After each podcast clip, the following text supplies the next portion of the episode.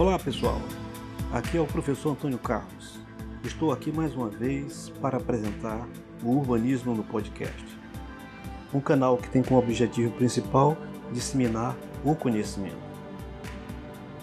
No episódio anterior, falamos sobre a cidade medieval. Hoje nós vamos falar sobre a cidade industrial. Tudo isso ainda dentro do tema principal, né?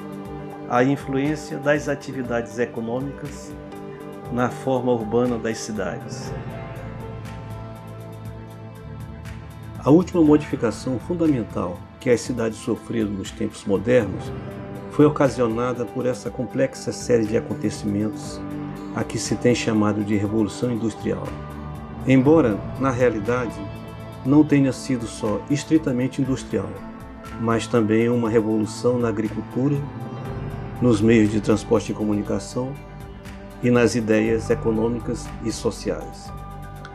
Embora as cidades existem antes da indústria, foi com a Revolução Industrial e todos os seus mecanismos que se iniciou o processo que culminaria com as atividades urbanas, urbanas sobrepujando as rurais e consolidando a cidade como, como locus de suas interações. Última e fundamental mudança das cidades foi gerada por uma complexidade de acontecimentos a que se denominou Revolução Industrial. A Revolução Industrial é quase imediatamente seguida por um explosivo crescimento demográfico das cidades. Primeiro na Inglaterra, seguido pela França e Alemanha. Após 1850, enquanto a população mundial quadruplicava, a população urbana se multiplicava por 10.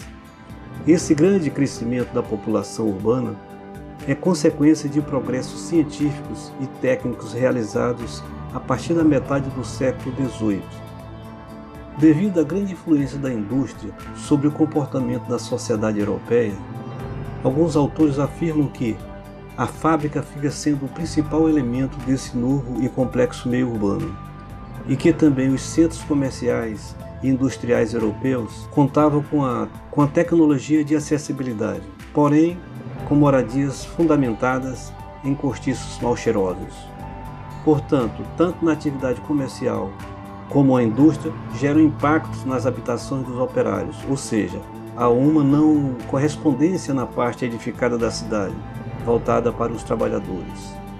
Na Inglaterra, principalmente o desenvolvimento das indústrias e a sua concentração em grandes oficinas atraíram muitas famílias dos distritos agrícolas para os distritos mineiros, dando origem a novas cidades. Neste período também muitas das cidades antigas cresceram desmediadamente, o que entendemos que as atividades econômicas influenciaram no surgimento e crescimento de novas cidades.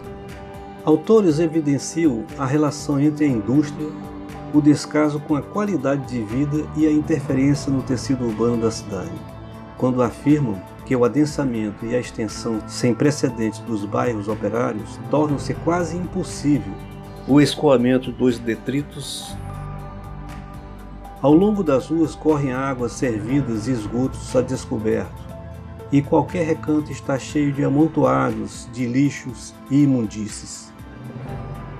Os bairros residenciais são construídos preferencialmente próximo dos locais de trabalho, pelo que as casas e as oficinas ficam a miúde em contato, alternando-se sem qualquer ordem e perturbando-se mutuamente.